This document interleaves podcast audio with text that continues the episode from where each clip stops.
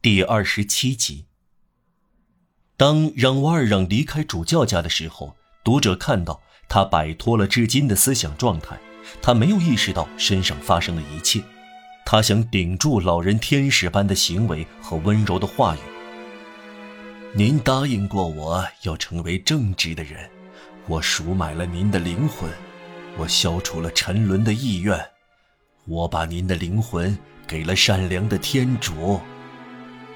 这些话不断回到他的脑海里，在我们身上，骄傲像恶的堡垒一样，他就以这骄傲和至高无上的宽容相对抗。他朦胧地感到，这个主教的原谅是最大的冲击，最可怕的攻击。他受到了动摇。倘若他抗拒这个宽恕，他就是彻底的死硬。倘若他让步，他就必须放弃这种仇恨。多少年来，别人的行动使他的心灵充满了这种仇恨，这种仇恨令他愉快。这一回，他要么战胜，要么被战胜。斗争，一次巨大和决定性的斗争，在他的恶和这个老人的善之间展开了。面对着熠熠光辉，他像一个醉汉，踉踉跄跄。正当他这样目光慌乱地走路时，他是否清楚地意识到他在低涅的经历对他会产生什么后果呢？他听到这神秘的嗡嗡声，在他生活的某些时刻提出警告，或者纠缠着他的脑子吗？一个声音在他的耳畔说：“他刚越过他的命运庄严的时刻。”对他来说，再没有中间道路。如果今后他不是最优秀的人，他就会是最卑劣的人。可以说，眼下他要么比主教升得更高，要么比苦役犯跌得更低。如果他想保持卑鄙，他是否要变成魔鬼呢？这里，他要向自己提出这些问题。我们在别的地方已经提过了。在他的思想中，他还模糊地保留着这一切的某些阴影吗？上文说过，不幸能使人明智，但值得怀疑的是，让瓦尔让能否弄清这里所说的一切呢？如果这些想法来到他的脑子里，他只能瞥见而看不清楚，就会使他陷入难以忍受、几乎痛苦的混乱中去。他走出苦役间。这个丑恶的黑暗的地方时，主教刺痛他的心灵，就像过于强烈的光会刺痛走出黑暗的人的眼睛一样。未来的生活今后展现在他眼前，纯洁而光辉，可以想见的生活使他充满了战栗和不安。他确实不知道他处在什么状态之中，犹如一只猫头鹰。蓦地看到太阳升起一样，这个苦役犯被美德弄得眼花缭乱，像瞎了一样。确定无疑的是，他没有料想到的，就是他已经不再是同一个人，他身上的一切起了变化。主教没有对他说过的，没有感动他的，他再也做不了。在这种精神状态中，他遇到了小十二位，窃取了小家伙的四十苏。为什么？他确实不能解释。这是他从苦役间带来的邪恶思想的最后表现和最高反应吗？是偷窃癖的残余，静力学称之为既有之力的结果吗？正是这样，也许比这稍差一些。简而言之，偷窃的。不是他，不是人，而是野兽。他出于习惯，出于本能，愚蠢地把脚踩在这枚钱币上，而理智在这么多未曾见过的新困扰中挣扎着。当理智醒来，看到这个野兽的行为时，让瓦尔让惴惴不安地后退了，发出惊惧的叫声。这是因为窃取这个孩子的钱是奇特的现象。只有在他目前的状态下才可能发生。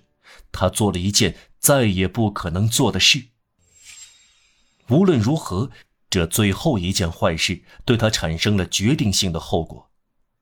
他陡地越过存在于他的理智中的混沌，消除了它，将浓浓的黑暗搁在一边，将光明搁在另一边，在他的心灵所处的状态中对他施加影响，如同某些化学反应作用于混合物，抛弃一种因素，澄清另一种因素。首先，在自我审查和思考之前。他像想逃命的人失魂落魄一样，竭力找到孩子，把钱还给他。然后，当他看到这已是徒劳和不可能时，他便绝望地止住了。正当他喊道：“我是一个混蛋！”他刚发现自己是这样一个人，他已达到同自我分离。他觉得自己只是个幽灵，面前的自己有血有肉。手里拿着棍子，身上穿着罩衫，背上的背包里塞满了偷来的东西，面容坚决阴沉，脑子里充满罪恶的计划。他是个卑劣的苦役奸犯，让瓦儿让。上文已经指出，过度不幸可以把他变成一个有幻觉的人，这就像一个幻觉。他确实看到面前这个让瓦尔让。这副阴郁的面孔，他几乎很纳闷，这是何许人？他感到恐惧。他的脑子处在这样一种激烈而可怕的状态中，幻觉十分深沉，以致融入现实中。他再也看不见自身周围的东西，在头脑中的形象看来像在自身之外。他在自我端详。可以说，面对面，彼此同时进行。通过这个幻觉，他在神秘的深处看到一种光。他起先以为是火炬，更专注的凝望在他的良知中出现的光芒时，他发现，他有人形。这火炬就是主教。他的良知。轮流观察站在面前的这两个人，即主教和让瓦尔让。不需要压低前者，使后者变得柔和。出于心醉神迷所固有的古怪效果，随着他的幻觉延长，主教在他的眼里变大了，闪闪发光；让瓦尔让则变小了，消失不见。有一会儿，他只是一个黑影，冷不防。他消失了，只有主教留下。他以灿烂的光华充满了这个卑劣的人的灵魂。让瓦尔让哭了很久，他热泪连连，放声大哭，比一个女人更加脆弱，比一个孩子更加恐惧。正当他哭泣时，他的脑子里光亮越来越强。这是一种异乎寻常的光，一种既令人愉悦又令人害怕的光。他以往的生活，他的第一次过世，他漫长的赎罪，他外表的粗野，他的硬心肠，他获得的自由，能痛快地实施那么多的复杂计划，他在主教家遇到的事，他干下的最后一件坏事，窃取一个孩子的四十苏。尤其在他得到主教的宽容之后，这件罪行就格外悲切和可怕。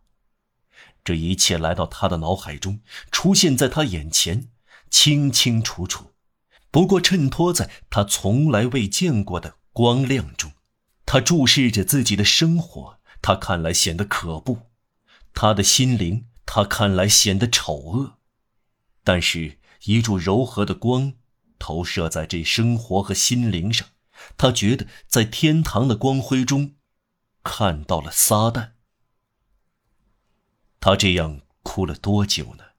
他哭过以后做什么呢？他到哪里去？人们一无所知。只能证实的是，在这一天夜里，一个当时到格洛诺布尔去运货的车夫，约莫凌晨三点来到迪涅，穿过主教府那条街时。看到一个人跪在石子路面上，处在弗莱主教门前的黑暗里，保持祈祷的姿势。